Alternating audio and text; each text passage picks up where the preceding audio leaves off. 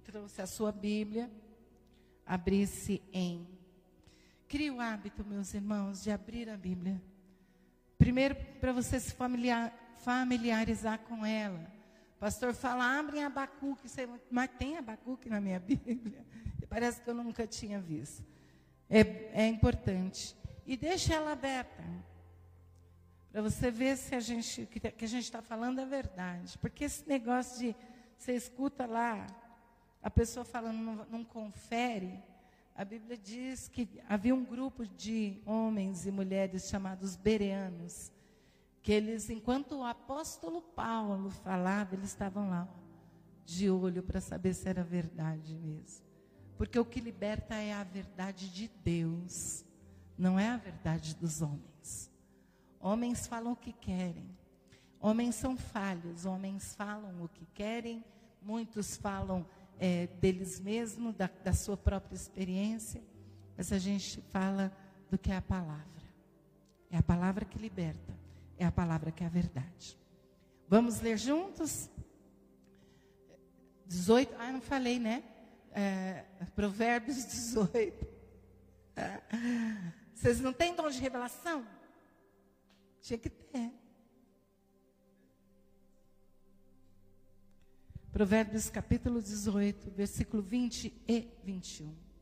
Era para eu, eu ter trazido na linguagem de hoje. Tem como pôr Gu depois? Na, na, na, na linguagem de hoje. É, na mensagem, a Bíblia é a mensagem. Ó, vamos ler primeiro aqui, depois nós vamos ler da, a mensagem. Do fruto da boca enche-se o estômago do homem, o produto dos lábios o satisfaz. A língua tem poder sobre a vida e sobre a morte. Os que gostam de usá-la comerão do seu fruto. Uau! Perigoso isso, não? Tem como pôr na Bíblia a mensagem? Pode ser na, a, a, a, a mensagem é a que eu tenho, tá? Mas vou ler aqui. Você terá que aguentar as consequências de tudo que disser. Uau! O que você diz pode salvar ou destruir uma vida. Portanto, use bem as suas palavras e você será recompensado. Se você usar bem, a recompensa é boa. Se você usar mal, a recompensa é má. Fecha os teus olhos.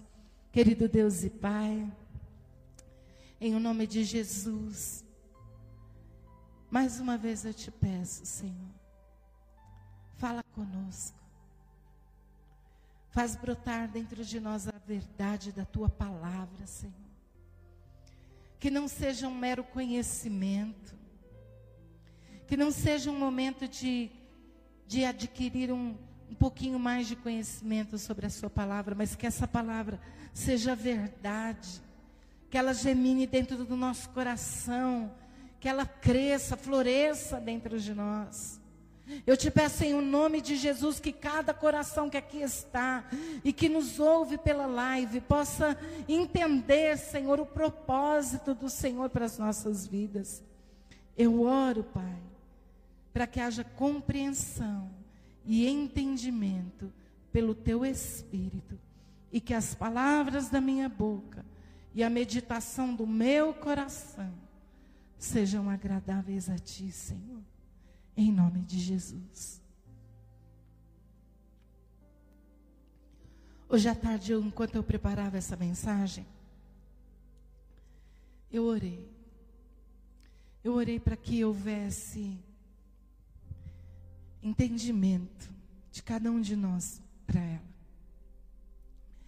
Quando você planta uma semente, quem gosta de plantar aqui? Quem já plantou aqui? nem, nem um, pé de nada? Nunca plantou? Ah, que bênção, glória a Deus. É só para ver nascer, isso aí. Quando a gente planta um, um, uma semente, uma, qualquer semente que você plantar, você planta, bota lá na terra a sementinha, fecha ela, rega e espera crescer, não é? E leva um tempo para ela crescer. Vai tempo. Eu plantei já tem um ano e pouco um pezinho de limão. E ele agora que ele está desse tamanico aqui, dessa mão aqui até aqui. Eu espero que ele dê fruto logo, porque eu estou doida para ver o limão, mas plantei, está lá. Cinco anos para dar um limão? Senhor amado, pois é, leva tempo. Toda semente que a gente planta leva tempo para crescer. Mas o que acontece é que um dia cresce. Por mais que você não esteja esperando, quando menos você esperar, o fruto vai aparecer. As nossas palavras são sementes. Elas darão fruto em algum momento. Tudo que você diz, tudo que você diz é computado no céu. E eu provo isso para você quando a Bíblia diz que nós daremos conta de cada palavra que falamos. Aí, eu poderia falar muitas coisas aqui junto com vocês a respeito da palavra, é, do que você poderia, deveria ou não falar. Mas uma das coisas que eu, eu gostaria que você soubesse, está lá em 6,2 de, de Provérbios, você põe para nós? Olha o que ele diz e caiu na armadilha das palavras que você mesmo disse, está prisioneiro do que falou. A Bíblia vem falando disso a respeito de você ser fiador de alguém. Quando você é fiador de alguém, se o cara não pagar, você está lascado, você tem que pagar porque você foi o fiador. Já vi isso muito de perto. Você é o fiador, você tem que pagar. A Bíblia até diz: se você for fiador de alguém, bata na porta dele todo dia para ele pagar, porque senão vai sobrar para você. E olha o que, que, a palavra de Deus diz. Você falou, você é, validou a palavra do, do o, o sujeito, agora você caiu numa armadilha. Você é prisioneiro das palavras que você diz. Se a gente soubesse a, a alta periculosidade das palavras, nós abriríamos a boca bem pouco. Porque além delas ser sementes e que a qualquer momento elas vão dar o fruto delas, elas também nos tornam prisioneiro dela. Prisioneiro daquilo que falamos. Eu poderia dar para vocês alguns textos aqui do que você não deveria falar. De forma alguma você não deveria falar. Mas eu só vou citar porque eu quero dizer para você o que você deve falar. Nós precisamos cuidar do que nós falamos, porque a língua tem poder. Então, alguns exemplos do que você não deve falar. Você não deve falar demais. Provérbios 10, 19. Sabe a pessoa que chega num lugar e ela fala, fala, fala, fala, fala. Só ela que fala, só ela que fala, fala, fala, fala, fala, fala, fala, fala, fala. É cansativo. Porque a gente gosta de diálogo, não de monólogo, né? Monólogo é o que eu estou fazendo aqui. Agora é minha vez de falar. E eu até gosto quando você fala junto comigo, eu pergunto para você poder falar mesmo. Mas a Bíblia fala em Provérbios 10, 19. Você põe para nós?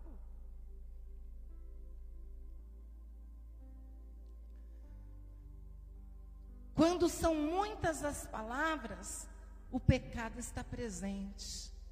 Mas quem controla a língua é sensato. Ele está dizendo que nas muitas palavras você acaba pecando. Ele diz você peca.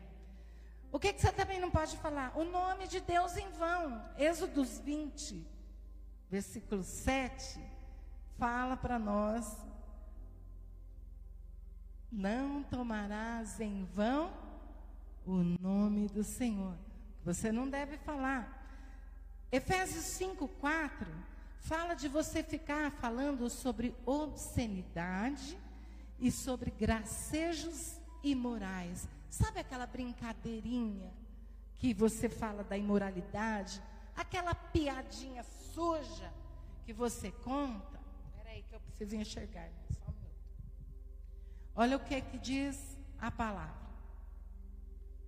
Não haja obscenidade, nem conversas tolas, nem gracejos imorais que não são que são inconvenientes, mas ao invés disso, ações de graça. Então o que, que eu não devo falar? Aquelas piadinhas que não tem nada a ver com crente. Outra coisa, Provérbios 11, 12. Ridicularizar pessoas. Olha o que a palavra diz. O homem que não tem juízo ridiculariza o seu próximo. Mas o que tem entendimento refreia a língua. Olha quanta coisa que a gente não deve falar. A Bíblia tem um monte. Tem mais dezenas de coisas que ela diz que você não deve falar. Eu poderia falar uma lista imensa, mas nessa noite eu quero me ater àquilo que nós precisamos falar. Como eu disse aqui, queridos, a, a, a nossa boca é fonte, é uma fonte. A Bíblia diz que ela pode ser fonte de água suja ou ela pode ser fonte de água limpa. O que ocorre é que a nossa boca é uma fonte. E nós, como crentes, precisamos ponderar naquilo que nós falamos, porque aquilo que nós falamos tem poder. Quando você, quando você aceita Jesus, o que é que a palavra de Deus diz? Que você precisa crer com o coração e confessar com os lábios. É preciso falar. Você vai ter que falar que você recebe Jesus como seu Salvador, que você se arrepende dos seus pecados, que você deseja que Ele escreva o seu nome no livro da vida. É necessário palavras. A nossa. Para você expulsar um demônio, você não expulsa demônio no pensamento. Você não está lá. Tudo que você fala tem poder. Então eu queria deixar três lições para nós nessa noite a respeito da nossa boca. Primeiro lugar, a boca do justo é fonte de vida. Provérbios 10, 11 diz isso. Eu não te dei nem a metade dos versículos, né? Eu esqueci. A boca do justo é fonte de vida. Vamos ler junto? A boca do justo é fonte de vida, mas a boca dos ímpios abriga a violência. Eu queria dizer para você nessa noite: comece a falar coisas boas dentro da sua casa. Comece a falar coisas boas para a sua vida. Comece a falar coisas boas no, no, seu andar. Por onde você for, comece falando coisas boas. Acorde de manhã dizendo: Glória a Deus que eu estou vivo. Obrigado, Jesus, porque o Senhor me, me, me acordou nessa manhã. Eu te agradeço. Coisas boas. Falar de coisas boas ah, de manhã até de noite. Ah, mas é que aconteceu uma coisa ruim. A coisa ruim que aconteceu, você olha para ela, mas dentro de todas as coisas ruins que acontecem na vida tem uma coisa boa. Sempre tem uma coisa boa. Fale da coisa boa. Quando você faz uma plantação, e, e você faz uma plantação lá de maçã, não sei se maçã deve dar, mas deve dar. Vai acontecer de, de, de, dar bichinho na árvore, vai acontecer de aparecer erva daninha, mas você está interessado no quê? É na maçã. Então, você, quando alguém chegar na sua plantação e perguntar, você tem plantação de quê? Você vai falar de erva daninha. Não, ninguém fala que tem plantação de erva daninha. Tem erva daninha também, está cheio por todos os lados, mas você vai dizer que você tem uma plantação de maçã, porque você está enxergando a coisa boa que está acontecendo, mesmo diante das coisas ruins que acontecem. E é isso que nós precisamos aprender na nossa vida cristã, ter um olhar para as coisas boas que estão acontecendo, porque a nossa boca precisa ser fonte de vida. Ela precisa falar das coisas boas que estão acontecendo. Se eu for reclamar, ah, porque os irmãos não vieram no culto hoje, aleluia por você que veio, pela tua presença aqui, porque nós adoramos o Senhor. Eu estou indo embora cheia da graça de Deus. Sabe por quê, querido? Porque eu adorei o Senhor. Quem não veio, problema de quem não veio, que pena que não veio, fico triste porque não veio, mas a minha alegria é você que veio. Quando nós aprendemos a olhar as coisas, tá, parece que está tudo ruim, mas eu sei que tem uma coisa boa aqui no meio. O que, que Deus está fazendo? O tempo que eu fiquei doente. Eu disse para o Senhor: Eu não sei o que, que o Senhor está fazendo, nem o que, que o Senhor vai fazer. Não sei nem se o Senhor não vai me levar. Mas eu só quero saber de uma coisa no meio de tudo isso. Eu quero saber quem é o Senhor. Eu quero te ver, Deus. Eu quero te conhecer melhor. Eu quero saber quem tu és. Eu quero que o Senhor se revele a mim. Não importa o que está acontecendo. Eu tenho aqui a minha família como testemunha. Eu nunca disse que, onde está Deus. O que, que Deus está fazendo? Falei? Alguém de vocês ouviu? Eu reclamar de Deus? Não, porque Deus estava comigo. Eu vi Deus em cada dia, em cada momento. Nos momentos que eu estava sentindo que eu estava indo embora, eu via Deus ali junto comigo. E isso para mim foi, foi a lição toda que eu tirei de tudo isso. Que a presença de Deus vale mais do que a vida.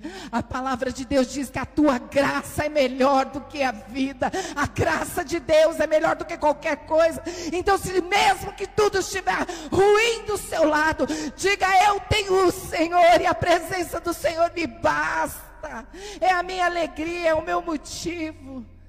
Você tem filhos, aí os seus filhos estão lá na sua casa. E eles são o bichinho da goiaba. Eles não param nunca. Eles têm uma energia que eu não sei de onde que vem. Parece que é ligado direto no 220. Aí todo mundo que chega, teu, ah, seu filho, ah, minha filha, isso é uma peste, isso é não sei o quê, e, e, vai xingando, e vai falando, não, você tem que dizer, esse é o meu filho abençoado, filho que Deus me deu, é a bênção do Senhor na minha vida, eu sei que vai ser um homem de Deus, vai ser uma mulher de Deus, vai tocar nações, vai fazer a diferença no mundo, é o meu filho, pare de chamar o seu filho de problema, ele não é problema, sua boca vai profetizar aquilo que você deseja para sua casa, para sua família.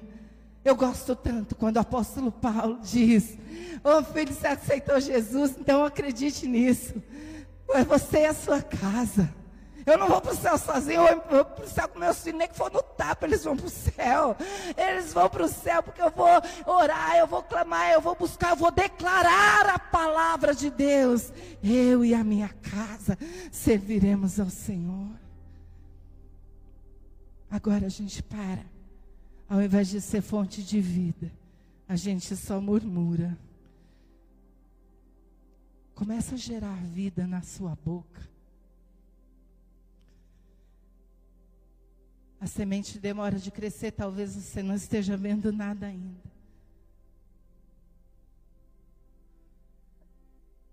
Mas quando você começa a dizer que seu filho é uma peste, que seu filho é teimoso, que ele é isso, que ele é aquilo, sabe o que você está plantando dentro do coração dele?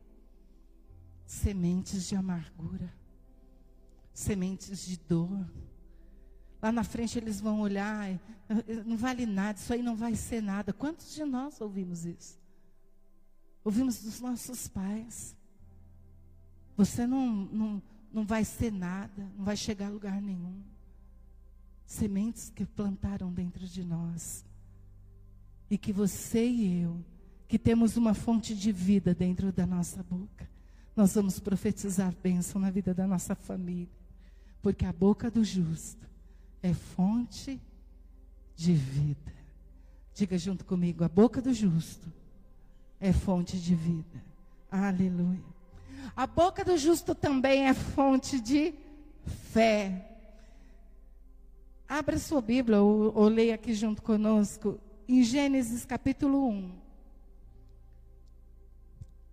versículo 3 e o versículo 4.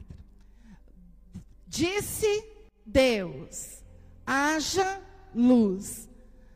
Vamos para o versículo 4?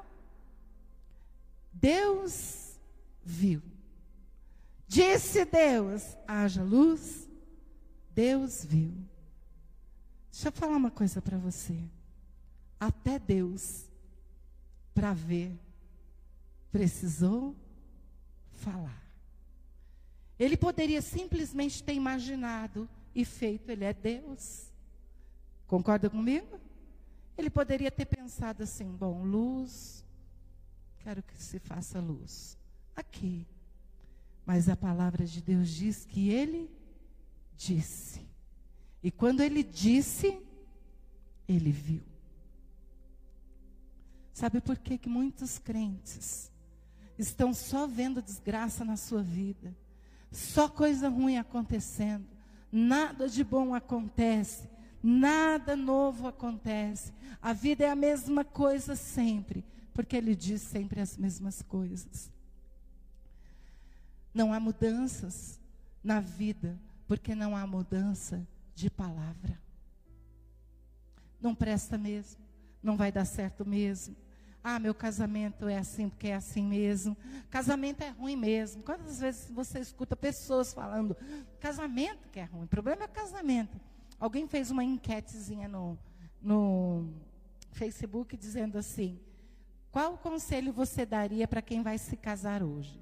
Gente, eu nunca vi tanto besterol as respostas. Eu diria não casa. Casamento não presta, casamento não é bom, casamento não sei o quê. Só coisa que não presta, só coisa que não presta. Por quê? Porque a experiência dele não funcionou e ele fala, foi re, é, replicando a ideia de que o casamento não presta. Eu vou falar uma coisa para você. Talvez o seu casamento esteja ruim porque é isso que você declara. A vida inteira você declara: casamento não presta, casamento não é bom, casamento não é, é ruim, não casa não. Olha, se fosse casar, não, para que casar agora? Perder sua vida, como se casamento fosse uma prisão, fosse a coisa mais horrorosa do mundo. É o que as pessoas falam. Outros, você vai ter filho, Ih, vai ter filho, já vai lembrando que não vai dormir, que não vai comer, nunca mais, depois que, que parir, nunca mais barriga encher, o que o povo fala por aí, não é? Não dorme mais, não come mais, é, é ruim, tudo é ruim. Você, vai, você entra numa empresa, fresquinho, cheio de vontade de trabalhar, você está precisando do salário, chega lá, tem alguém envenenado já com trabalho, já está trabalhando lá há meses, não gosta do lugar, o que, que ele faz? Ele te contamina com as palavras dele. Porque é ruim para ele. Aí daqui a um pouco você está achando que é ruim mesmo. Por quê? Porque palavra tem vida.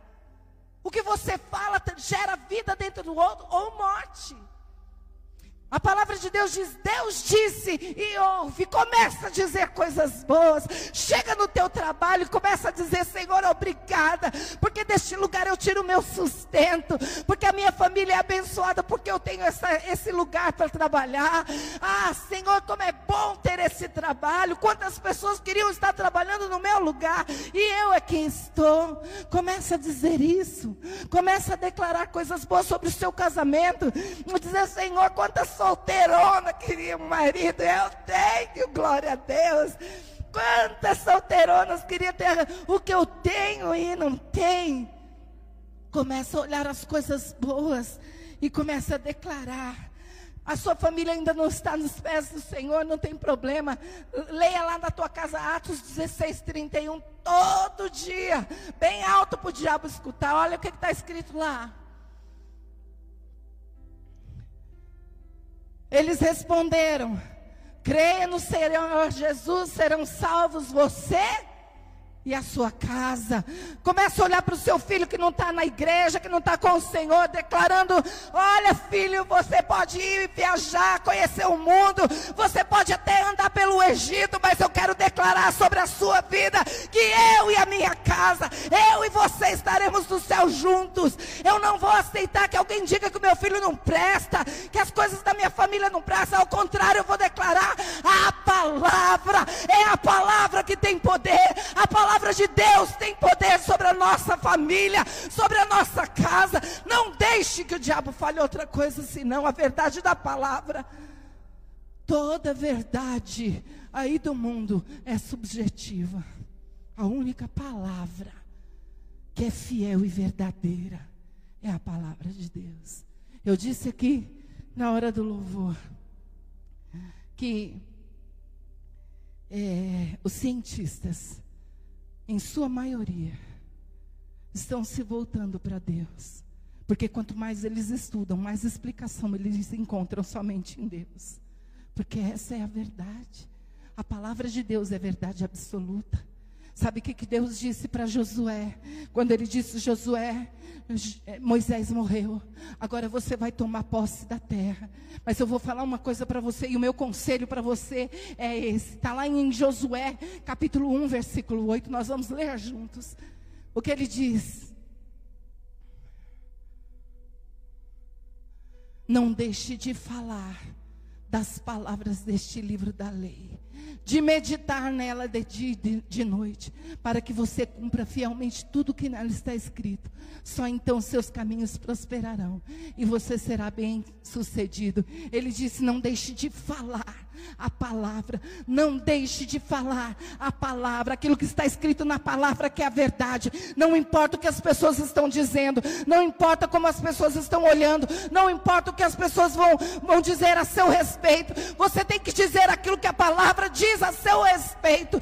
A palavra de Deus diz que eu sou mais que vencedor em Jesus Cristo. Por mais que as pessoas olhem para mim e me vejam derrotado, eu não sou um derrotado, eu sou um vencedor, porque Jesus Cristo venceu todas as coisas na cruz do Calvário por mim. Eu sou mais que vencedor. Essa é a verdade absoluta. Deus disse e viu. Começa a dizer para você ver. Começa a declarar a palavra de Deus, a verdade do Senhor, porque ela é a única coisa que realmente funciona. Ela é a única verdade absoluta. A nossa boca é fonte de fé. A nossa boca também, a boca do justo, é fonte de gratidão. Eu vou só contar a história, não precisamos nem ler. Lá em Números, a palavra de Deus diz que Deus enviou umas serpentes para picar o povo todinho, porque ele não aguentava mais o povo murmurando. O povo murmurava, murmurava, murmurava, murmurava, reclamava, reclamava, reclamava, reclamava. Ele enviou a serpente. E a serpente envenenada envenenou todo mundo. Matou um bocado de gente, morreu muita gente. Você for lá ler a história, está escrito lá em Números. A mesma coisa, querida, a murmuração nos envenena. Da mesma forma, a murmuração, a reclamação, ela só nos envenena. Sabe aquela pessoa que reclama de tudo? Porque o café está amargo, porque o café está sem açúcar porque o café está doce demais. Ah, porque esse arroz não é bom. Ah, porque essa comida não está boa. Ah, porque dessa cor eu não gostei. E aí é, por aí vai. E é reclamando, reclamando. Tudo que você faz não está bom. Reclamação, reclamação. Isso envenena tanto você que fala, como envenena as pessoas que estão ao seu redor. Gente que só reclama. A comida está ruim, a casa está ruim, é casa para limpar, é trabalho para fazer, é porque os vizinhos não são legais, é porque meus parentes não me, ajudam, porque não sei o quê, e ali vai. Passamos uma vida reclamando. E a reclamação, ela envenena, mas a gratidão, ela traz bênçãos. Olha o que diz Salmo 37, 4. Deleite-se no Senhor. Em outras versões ele diz: agrada-te do Senhor. Esteja feliz com o Senhor. Aí ele faz uma promessa. Quando você está grato ao Senhor, ele diz que ele também satisfaz o desejo do seu coração. Quando nós lembramos da história de Jesus, que ele vai multiplicar os pães. Ele pega cinco pães e dois peixes. Ele não faz uma oração falando assim, Deus, multiplica esse pão, porque olha aí quanta gente que tem para comer. Eu só tenho os cinco pães, dois peixes. Oh Deus, não. Ele levantou os pães e os peixes e disse: Deus, obrigada por esse pão. E dividiu. E a multiplicação aconteceu. Sabe por quê, querido? Porque a gratidão ela gera milagre.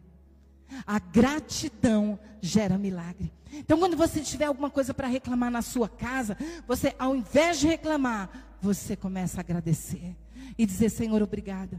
Não tem isso, mas tem aquilo, tem aquilo outro, tem tanta, tem tanta coisa que eu nem percebi que não tinha isso. Quando nós começamos a ser gratos ao Senhor, que é um outro exemplo. Jesus, quando ressuscita Lázaro, quando ele vai ressuscitar Lázaro, ele não chega lá, ele era Deus, sim ou não? Jesus era Deus, não era? Pois é, ele não poderia fazer assim, catabum. E ó, Lázaro saindo, andando, feliz, contente. Podia ou não podia? Ele era Deus. Mas primeiro ele disse, ele falou, ele chamou Lázaro. Mas antes de chamar Lázaro, ele faz uma oração. E ele não faz uma oração, Senhor, Pai, eu sei que o Senhor é dono da vida, que o Senhor tem vida abundante. Olha, Lázaro ficou doente, morreu, não deu tempo de eu chegar, mas eu estou aqui agora. Ressuscita ele. Não. Sabe o que, que ele fez? Graças te dou, Pai, porque eu sei que o Senhor sempre me ouve. Gratidão gera milagre. A gratidão gera milagre. Eu quero te convidar, querido, a pensar sobre isso a pensar por, aquilo que sai da sua boca. O que é que você está falando? Porque aquilo que você está falando é o que você está gerando. A palavra é uma gravidez de homens e de mulheres. É uma semente que você está plantando e que cedo ou tarde você vai colher. Essas palavras podem trazer para você liberdade ou uma armadilha de prisão para sempre. Deixa eu contar uma história para vocês. Eu conheci uma senhora que todo dia ela falava mal das vizinhas dela. Eu fiz um. Obrigada. É, ela falava mal das menininhas. As menininhas passavam de shortinho curto. Ela falava, ó, ó. Um dia, ó, aquela ali, mãe solteira. Ó, aquela ali, mãe solteira. Todo dia ela falava isso para mim. Aí um dia eu olhei para ela e falei, a senhora não, não pensa que a senhora pode estar me ofendendo? Porque eu me casei e já tinha um filho. Então, a senhora não pensa que a senhora pode estar me ofendendo? Aí ela fez,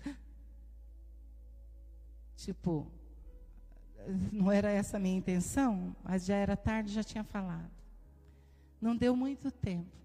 Enquanto ela estava falando da, da filha dos outros, ah, mesmo estava acontecendo com a filha dela lá no quintal, debaixo do olho dela, e ela não estava vendo.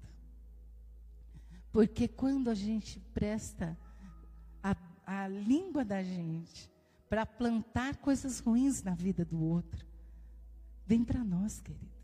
Tudo que você fala, volta para você. Quem já ouviu uma expressão assim, e não fala do filho do fulano, não, porque depois você vai querer ter filho? Quem já ouviu isso? porque é verdade. É muito fácil a gente educar o filho do outro, daí quando chega o nosso, a gente não sabe educar, porque não vem com manual. Até vem, né? Ó, o manual é esse aqui, ó. Manual de educar filho está aqui, viu, gente? Vem com manual sim. Mas é muito fácil a gente falar dos outros. Mas quando é da gente é diferente. Então, tinha um corinho das crianças, quando eram crianças minhas, eu ensinei para todos eles. Era uma musiquinha que dizia assim: Cuidado, boquinha, o que fala. Cuidado, boquinha, o que fala. O Salvador no céu está olhando para você. Cuidado, boquinha, o que fala. É, cuidado, porque as suas palavras são computadas todas no céu. E nós precisamos ser uma boca que gera vida para os outros. Uma boca que fala de fé. Tá tudo ruim, tá? Mas eu não vou falar do que está ruim, eu vou falar da fé. Eu vou chamar à existência aquilo que não existe. Ah, eu não tenho dinheiro para pagar a conta. Não tem problema, não tem problema. O meu Deus, segundo as suas riquezas em glória, suprirá cada uma das minhas necessidades. Eu vou declarar a palavra. Eu não vou ficar falando que eu não tenho dinheiro, eu não tenho dinheiro, eu não tenho dinheiro, eu não tenho dinheiro. Não, eu vou declarar aquilo que a palavra diz. O meu Deus é dono do ouro, ele é dono de toda a prata. Ele pode me dar. Eu vou crer, eu vou esperar que ele abra as janelas dos e derrame bênçãos sem medida sobre a minha vida. Ah, é porque eu estou doente, eu vou morrer. Não, eu não vou morrer. Eu vou declarar a palavra, porque Ele levou sobre si todas as minhas dores e minhas enfermidades. O castigo que me traz a paz estava sobre Ele. Pelas suas pisaduras eu já fui sarado. Eu não vou ser sarado, eu já estou sarado. É isso que é a palavra de fé. A minha boca está, precisa estar cheia da fé, daquilo que está no céu. Eu oro, venha o teu reino, Senhor. E daí declaro só as coisas ruins deste mundo. Não, o reino de Deus sobre mim. Quando eu saí de, do Rio, eu disse para o Bruno: Bruno, eu não desisti do teu milagre, filho. Eu continuo orando e continuo mesmo. Não foi, não falei para consolá-lo. Eu estou orando porque eu creio no milagre. Mas eu disse para ele: começa a declarar a fé. Não é confissão positiva, é declarar a palavra. Confissão positiva é, é, é, aquilo que o mundo ensina, mas quando eu declaro a verdade da palavra, as palavras de Deus, a palavra que é de Deus não é minha, não foi eu que inventei, não foi eu que achei em, em qualquer lugar, não. É a palavra de Deus e ela é a verdade. Na sua casa. Você tem seu pai, seu filho, seu parente, seu amigo, que, que, é, que é da sua casa, que, que não, não se converteu ainda, começa a declarar a palavra do Senhor. Eu e a minha casa serviremos ao Senhor. Eu tenho certeza que eu, eu me encontrei com Jesus, então toda a minha casa vai junto comigo. Começa a declarar que seus filhos são bênção, que eles, que eles viverão o que você não viveu, que eles alcançaram coisas, patamares muito mais altos que os seus, que eles são flechas que vão muito mais longe do que você foi. É isso que nós precisamos declarar a verdade da palavra. A verdade da palavra. Ah, meu casamento está ruim. Está tá ruim, não, não está ruim, não. Meu casamento é bom, eu casei. Olha que bênção, eu casei. Glória a Deus, eu saí da fila do sincado. Glória a Deus, agora eu vou declarar por esse casamento. Eu vou dizer que o Senhor nos uniu. O Senhor nos fez um só. Nós vamos ser uma família abençoada. Nós vamos ver a nossa mesa ao, ao redor dos nossos filhos. E vai ser alegria, alegria sem medida. É isso que você precisa aprender a declarar. O diabo fica feliz quando você fala aquilo que ele quer na sua vida. Ele quer a sua desgraça. Ele quer que coisas ruins aconteçam. E muitas vezes nós somos cooperadores dele. Com a nossa boca, nós declaramos. Quando você vê que algo não está bom, começa a declarar o que está bom no meio do ruim. Porque sempre tem. Tem coisas boas acontecendo, mesmo no meio das coisas ruins. Você vai sempre ver, se você quiser olhar. Eu termino dizendo para você que a boca do justo precisa ser fonte de vida. A boca do justo precisa ser fonte de fé. E a boca do justo precisa ser fonte de gratidão.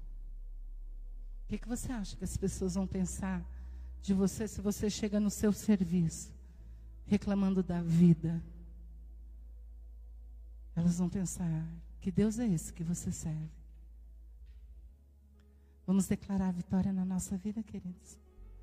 Vamos terminar cantando pelo poder da Sua palavra? E vamos acreditar nisso. Quero que você fique aí no seu cantinho, que você feche os seus olhos agora. E se você plantou alguma semente, da qual você se arrepende, se você falou coisas da qual você se arrepende e reconhece que não deveria ter dito, vamos ficar de pé? quero que você peça perdão. A Bíblia diz que se nós nos arrependemos e pedimos perdão, Ele é fiel e justo para nos perdoar. E eu quero que você comece a declarar hoje que da sua boca só vai correr água doce.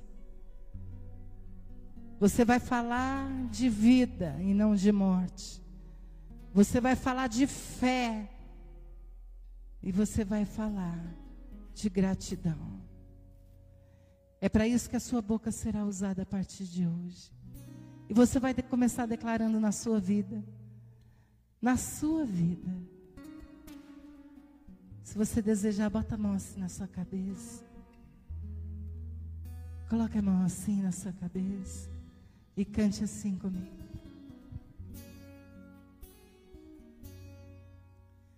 Pelo poder da tua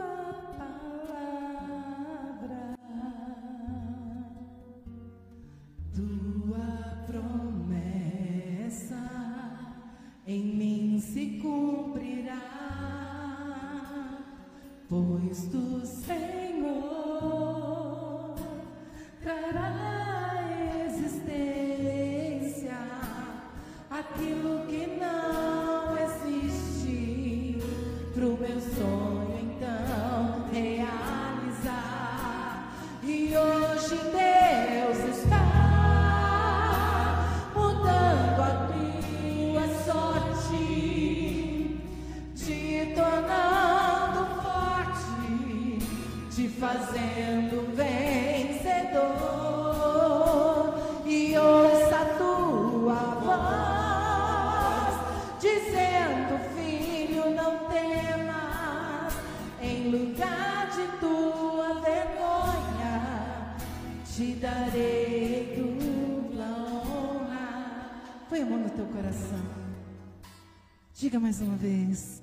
canção.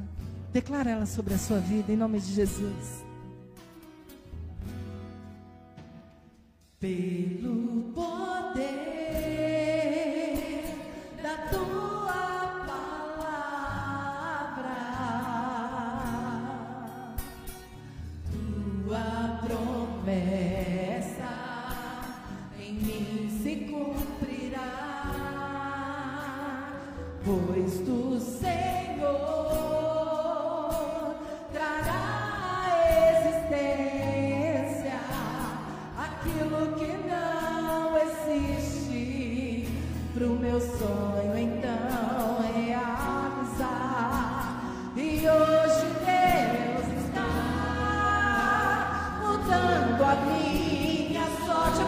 Sobre você, me tornar